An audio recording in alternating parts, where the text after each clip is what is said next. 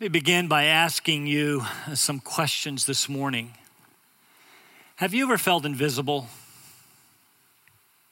Nobody sees you, nobody knows you, nobody values you. Feel unimportant, insignificant.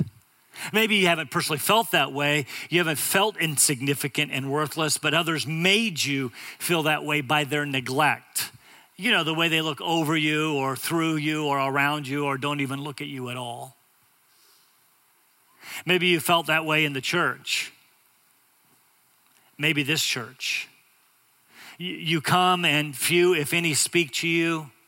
You've made no real, deep, or lasting connections. You know that we're supposed to be a community, but it doesn't really feel like it. My daughter is finishing her nursing degree at East Carolina University uh, in Greenville. She's been attending the same church since January. And she told me recently that she goes in every week, sits on a row by herself, walks in and walks out without anyone speaking to her. Now, to be sure, I encouraged her to get involved, to find a way to meet people, and she did. She joined a small group women's um, Bible study, and that helped. But still, most weeks she's alone. In fact, she told me recently, within the last couple of weeks, going to church alone is a whole new level of lonely. Maybe you feel that way sometimes. Uh, to be clear, we don't want you to. I love our college ministry here at Alliance. One of their sayings to students when they arrive is, Welcome home. We want this place to be your home away from home, a place where you can be connected, loved, and, and be loved. Find community. Truth is, we want this for all of you. I'm reminded, I've shared this with you before, but I'm reminded of that old sitcom Cheers and their theme song that goes like this Making your way in the world today takes everything you've got. Taking a break from all your worries sure would he- um, help a lot. Wouldn't you like to get away? Now, listen to this. Sometimes you want to go where everybody knows your name and they're always glad you came. You feel that way? You want to be where you can see our troubles are all the same. You want to go where everybody, somebody, knows your name. It's one of the most popular television shows ever, one of the longest running weekly series, set in a Boston Boston tavern where surprisingly there were no murders, kidnaps, high speed chases, criminal conspiracies, no action, no adventure, which causes me to ask why watch it? It was a show that portrayed the interactions of people who were drawn to the camaraderie of crying in one another's beer they, they, they went to a place where someone knew their name. Characters of Cheers were greeted heartily. Listen to that. Were greeted, heart, were greeted heartily when they entered the tavern. The friends made a place for them at the bar. They never sat alone. Asked about their day. They shared their doubts and their fears, their failures and their victories. It was group therapy for the price of a six pack, confession without a priest, and acceptance without fear of rejection. You see, the, the, the, the writers of the show realized something very important, something that you know to be true in your heart of hearts. People need people, they want to be noticed. They want to love and to be loved. They want desperately to belong. They want someone to know their name. I shared this with you recently, but we watched a series, I think it first appeared on the History Channel, but you can watch it on Netflix now, simply called Alone. In that show, they would take 10 contestants. And in the first couple of years, they would take them um, up to uh, Vancouver, British Columbia, uh, an island, and they would separate them. They would be completely alone. They would take a backpack. They were allowed to pick 10 items, none of which could be food, and a sat phone. And when they were dropped off completely alone, they even had to, they even had to videotape or video record themselves for later broadcasting, completely alone. They had to build shelter and find food and, and feed themselves in the midst of the dangers and bears and all of that. The sat phone was for the purpose of punching, of quitting, of, of, leaving. They could call it anytime they wanted and say, I'm done, I'm out of here, come get me. And someone, people would show up and, and they would get them. But the incentive to stay was that whoever was the last to punch or to leave won half a million dollars. That's quite the incentive, isn't it?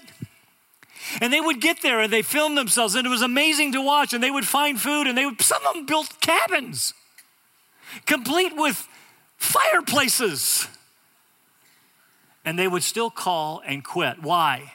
Because they were afraid, because they were hungry, because they had hurt themselves? No, not usually. It was because they were alone. They always gave us their, their reason. I miss my wife, I miss my husband, I miss my child, I miss people. Because you see, we're not designed to be alone. How many of you walk in here on Sundays and no one knows your name? Don't raise your hands. Going to church alone is a whole new level of lonely. You feel overlooked, unimportant, insignificant. I'm going to come back to that a little later. I, I, my desire this morning is to encourage you, to encourage us to recognize that we are known. Yes, there are differences among us, of course, but we share more in common than we don't. The truth is, we are family, and we can and should act like it. Again, again I, I come back to that. You see, this morning we begin a, a, new, a new book, First Peter. In fact, as you walked in, hopefully you got one of these. In fact, if you didn't, if you'd raise your hand, I think we've got people prepared in the back to, do we? Do we have people prepared in the back? Yeah, yeah, yeah, good. Uh, if you did not get one of these, um, we have one of these for you. Um, it's just a short little journal for you to be able to take notes in. I would fill up about a thousand of these, but you, however, uh, can just write down a few thoughts. And uh, if you'd like one, raise your hand and we will get one of those um, to you. My desire is to finish 1st and 2nd Peter before the seniors graduate. Don't hold your breath. But this, this morning, I must do, go ahead and keep your hands up if you need one. This morning, um, I must do the necessary introductory work to a new book. You know, things like author and recipients and purpose, things like that to set the context. And I realized about halfway through this morning in the first service, I was getting blank stares back. I thought this is awfully academic. It's important. It's very critical that we set the stage. And we're going to look at the first two verses where my hope is that by looking at those first two verses, you will be encouraged. You will be reminded that you are not invisible, you are significant, you are known, and you are loved. Maybe you're facing difficult challenges today opposition, discouragement, loneliness. I want you to leave today understanding that you have been known and loved since before time. And we could do a better job loving each other. First Peter, let's start with the author. The first verse of the book identifies the author clearly enough. Peter, an apostle of Jesus Christ. He doesn't have to defend his apostleship like Paul often did. He simply states it as a matter of well known uh, and accepted fact. But don't miss it, he is an apostle. The church was built on the authority of the apostles and prophets, which means this book comes to us with divine authority. These, these are God's words to us. Further, in chapter 5, the author calls himself a fellow elder and witness of Christ's suffering. That's important. He claims to have been alive when Jesus was, and he saw Jesus suffer. That narrows the pool. The word apostle means a messenger who has the authority to carry the words, the message of another. Used a couple of different ways in the New Testament, but here it's in its official capacity an apostle, one of the 12 appointed by Jesus. This is not just Peter Smith, some unknown Peter. This is the Peter, first among the disciples Andrew, Peter and Andrew, James and John, that Peter. He was known as Simon, um, but Jesus gave him the name Peter in the Aramaic Cephas. You may remember that. He's known as the rock. And Peter largely became his name throughout the New Testament.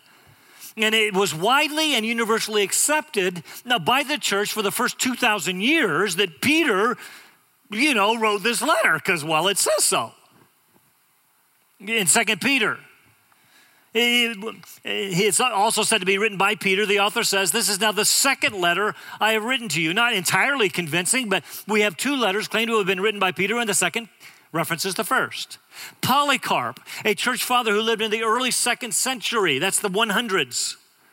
Uh, quoted First Peter in his letter to uh, the Philippians, written about 112 AD, which means by this time this letter was widely circulated and understood to be from Peter. By the end of the second century, still in the 100s, into the 200s, the, the author was clearly identified to be Peter by people like Tertullian and Clement of Alexandria and Irenaeus. I could go on, but clearly the early church accepted the authorship of Peter maintained for centuries. But along came the very brilliant 19th and 20th centuries. We're so much smarter now in the practice of questioning and denying anything to do with the authenticity and authority of Scripture and its authors. So, liberal, critical scholarship began denying Peter as the author largely for the following four reasons. Lots of other reasons given, but these are the big four. First, they say the Greek is too polished to have been written by a Galilean fisherman whose first language would have been Aramaic. I mean, after all, Acts chapter 4, Peter and John were called unschooled and ignorant men. Remember, Peter was from Bethsaida, a, fishing village on the north end of the Sea of Galilee. He was a fisherman, not trained in the rabbinical or theological schools of higher learning. This was advanced. This is very high Greek. No way he wrote it. Second, they say the persecutions in the book clearly happened at a later time than the life of Peter. Like, like likely near the end of the first century, under the persecution of men like Domitian or, or Trajan, long after Peter had been martyred by Nero. Duh.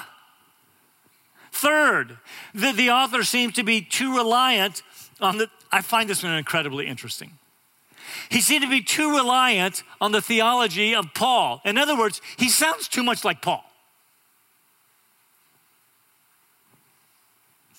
Fourth, while the author claimed to be an eyewitness of Jesus' life and ministry, he doesn't share enough personal details to actually have been an eyewitness. And so the result is Peter was not actually written by Peter. Don't know if you know that, but by someone claiming to be Peter. It's called a pseudonymity, and to be clear, that was a common practice of the day. You would write a letter and you would claim it was from somebody else to add authority to your letter. Pseudonymity.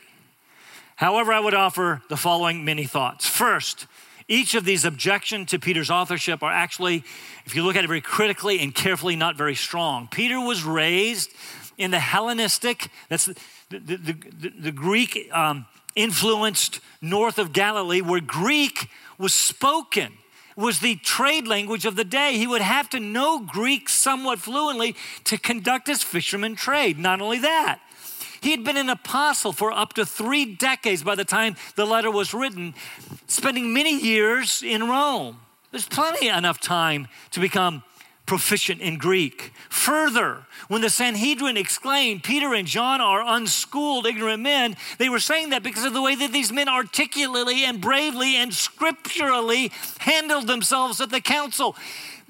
They were impressed with these guys. But now we can't be impressed, can't be Peter. The point was they shouldn't be talking like this. Finally, Peter mentions Silas as a secretary, which means he could have helped with the writing of the letter. Don't know that. Um, I don't even really care about that one. Second, the persecutions against Christians were already happening right after Jesus died. I don't know if you know this, but Jesus died as a result of persecution. Why is it hard to see persecution happening against them by the time Peter wrote the letter? Read the book of Acts. After all, both Peter and Paul were put to death under the Neronian persecutions. Most agree that what is described here is actually that persecution, not the later, more organized persecutions. Third, if the theology is consistent with Paul, shouldn't it be? Doesn't that mean that Paul and Peter agreed on biblical and gospel truth? Why would, should we expect them to disagree with each other if the Holy Spirit was the ultimate author? I mean, uh, these liberal scholars, on the one hand, want to point out all kinds of contradictions in the Bible, but then if there aren't contradictions, they say, see, you can't have it both ways. Shouldn't biblical authors agree with one another? And by the way, those so called contradictions can be easily explained. Fourth, He claims to be an eyewitness. Yes, that is true, but remember, he's not writing a gospel. He did that earlier through Mark. Mark's gospel is considered, most everyone agrees, was written at Peter's direction from his recollections. In other words, his purpose is not to write a gospel, it's altogether different. Yes, it is true that pseudonymity was a common practice then, but if the early church, in the early church, if a letter was found to be written by someone other than the author claimed, did you know that it was outright rejected? There is a thing called the Gospel of Peter, not written by Peter, they rejected it. Other letters, I could go on, letters said to have been written by Paul, etc. When they found out not written by Paul, they said, nope. Finally, I would say this if you cannot trust the very first words, of the very first word of the book is Peter. The very first words are Petros Apostolos Jesu Christu. Peter, an apostle of Jesus Christ. If you can't trust the first phrase, how can you trust any of it? It lacks integrity. Why do I spend so much time on this issue of authorship? I understand we are in a college town. I know this. We have many students who may hear in a philosophy of religion class understand that philosophy of religion is not philosophy of Christian religion. It's why do we as people have religion? And they try to explain it. In a philosophy of religion class, you will hear things like that Peter was not written by Peter, some of Paul's letters were not written by Paul, etc. And while that is categorically false, if they can get you to question the authorship, authenticity, inerrancy, and authority of Scripture, they can get you to deny Christ, His gospel, and the Christian faith, which is, in fact, what many of them want to do anyway. I do not want this to happen. So when you hear, listen to me, students especially, when you hear the Bible cannot be trusted, do not believe it for a second. It is altogether trustworthy. So Peter wrote it. What was his purpose in writing the letter? He tells us in chapter 5, the, the last part of the book, in fact, the third to the last verse says, I have written to you briefly, exhorting and testifying that this is the true grace of God. Stand firm in it. Understand his readers were facing severe persecution. I know we talk about it all the time. It's because it's all over the New Testament. They're facing severe persecution because of their faith in Jesus. It is challenging, you see, to name the, name the name of Christ. So he writes to encourage them in the midst of the persecution to stand firm in the grace of God. He's going to tell us, do good works. It's going to cost you, stand firm. Share the good news of Jesus, that'll cost you, stand firm. Jesus set the example for us. They opposed him and he endured it for us. Stand firm. Yes, you will suffer, but your final salvation uh, will be revealed when Jesus returns, and your faith, though refined like gold, will prove genuine and result in praise and glory. That's what enduring persecution is going to do. It will result in praise and glory to God. So stand firm.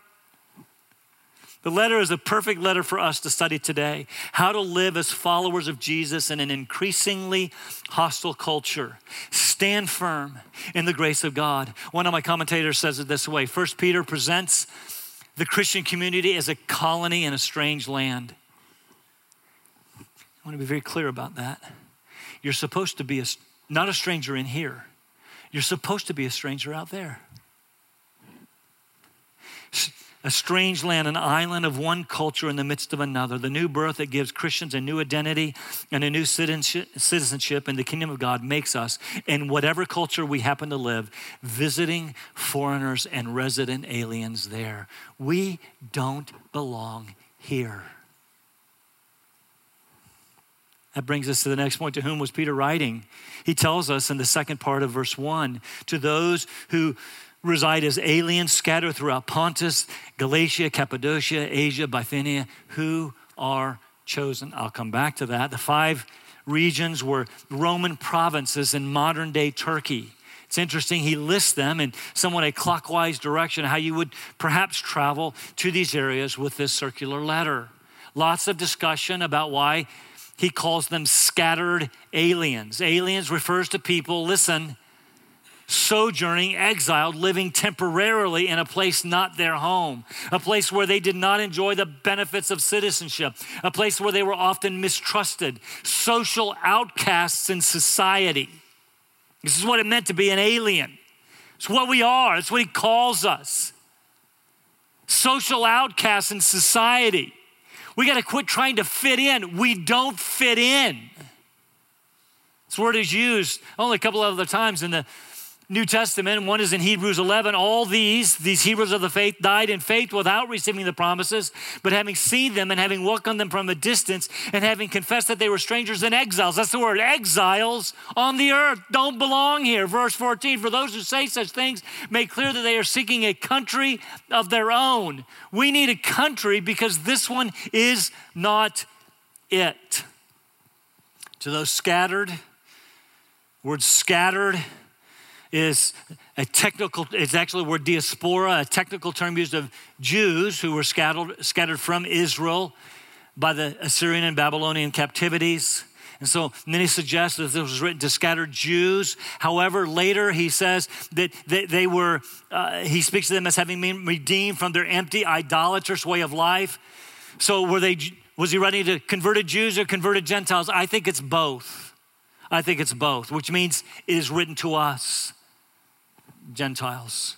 Most agree the application to readers today to include us is this We are, get this, we are strangers and aliens scattered and living in this world. This place is not our home. We are citizens of another city, another country, awaiting salvation to be revealed. In the meantime, we live as strangers and aliens, awaiting the return of Christ, doing good deeds. Listen, loving one another. He's going to say that, serving one another, sharing the gospel so that others may join us. So, you do good deeds out there? You, you share the gospel out there, and you all along you will suffer for it, just like Jesus did, just like Jesus promised we would do. But that's okay because the best is yet to come. This is a great letter for us, written to people living in a culture hostile, uh, hostile to the gospel of Jesus Christ and to our Christian faith. Do you know? Do you know today how much? Persecution, opposition, the vice president of the United States gets, namely because he's a Christian and believes the Bible?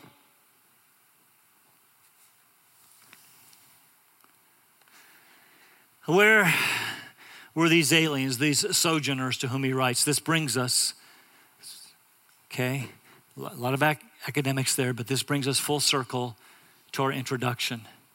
They were living in five Roman provinces north of the Tarsus Mountains in modern day Turkey. Three of those provinces are, are named in the, in the list pres- of people present on the day of Pentecost in Acts chapter 2, so they could have taken the gospel back. And a couple, Paul did extensive missionary work, planting churches. Others suggest that Peter, we lose track of Peter after Acts chapter 15. We know, and we know that he ends up in Rome, but some suggest that he did missionary work in Asia Minor, possible. But here's what I want you to know these five provinces that are listed there were not friends. They were not friends. They didn't get along politically, racially, economically. They didn't even speak the same mother tongue. Some barely knew Greek.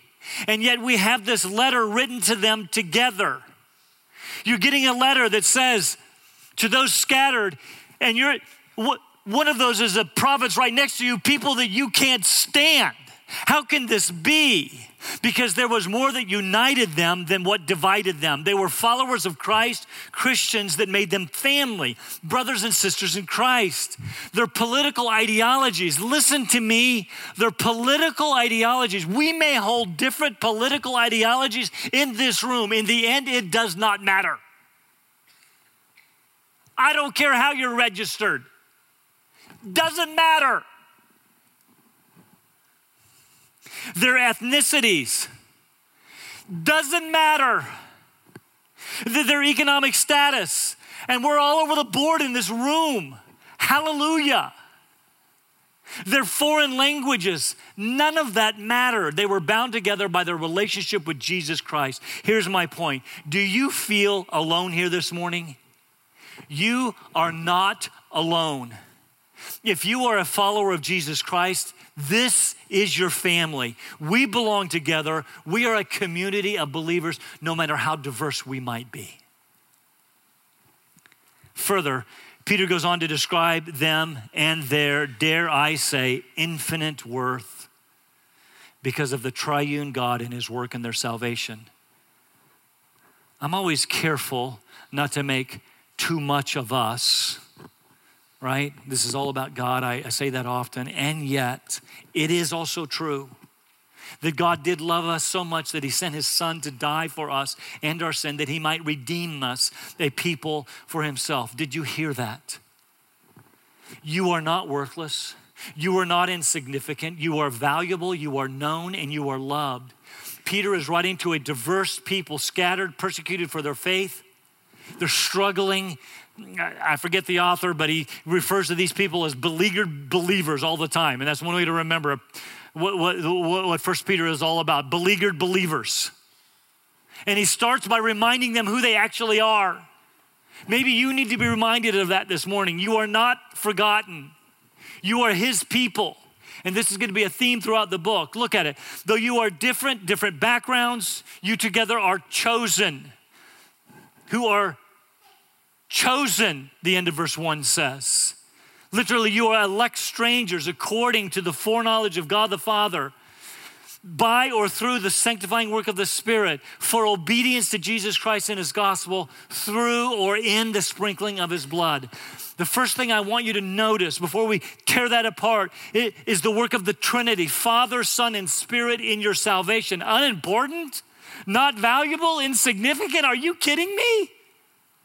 The triune God has worked from eternity past to secure your salvation.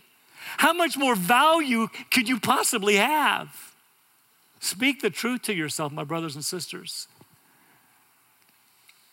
Notice that each of these phrases is referring to your initial salvation, your conversion. It's almost like an order of salvation. Chosen in eternity past, regenerated by the Spirit to be made alive in Christ so as to respond to the hope of the gospel.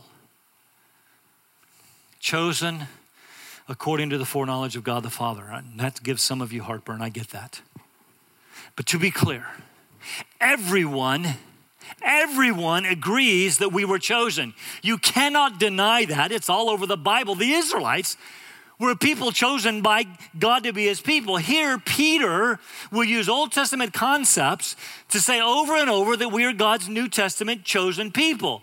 Lots of discussion about that, lots of disagreement, perhaps in this room. You cannot deny that we are chosen. Here's the point lots of discussion about this foreknowledge of God. That is, what caused God to choose us? You have a couple of options. Was it an active foreknowledge in which God knew you in electing love and chose you before the foundation of the world to be his child? Or, secondly, did God look down the corridors of history to see who would respond to the gospel and choose Christ, and therefore God chose them? Just to be very clear about that, if God looked into the future to see who would choose him, and he thereby he therefore chose them who actually does the choosing we do and yet the scripture doesn't say that who are chosen according to the foreknowledge of god I think it's the former that God actively chose you and predestined you to salvation from eternity past to be saved. This is what it means to be chosen according to the foreknowledge of God. This is meant to be, listen, this is meant to be an encouragement and comfort to these struggling believers. I get it. Sometimes it is the opposite, causing much concern and consternation. But the point of election, which can, again, cannot be denied, is salvation is God's work. He brings it about, He ensures it, and will therefore keep you safe, safely and securely in His grace again, this is meant to encourage us in the midst of rising opposition when we will pay for being followers of Jesus Christ. Listen to me, God will keep us. After all, He chose us for salvation. No denying that. He chose us for salvation a long time ago. We can disagree about what caused Him to choose us, but choose us He did. And because He chose us, He will keep us.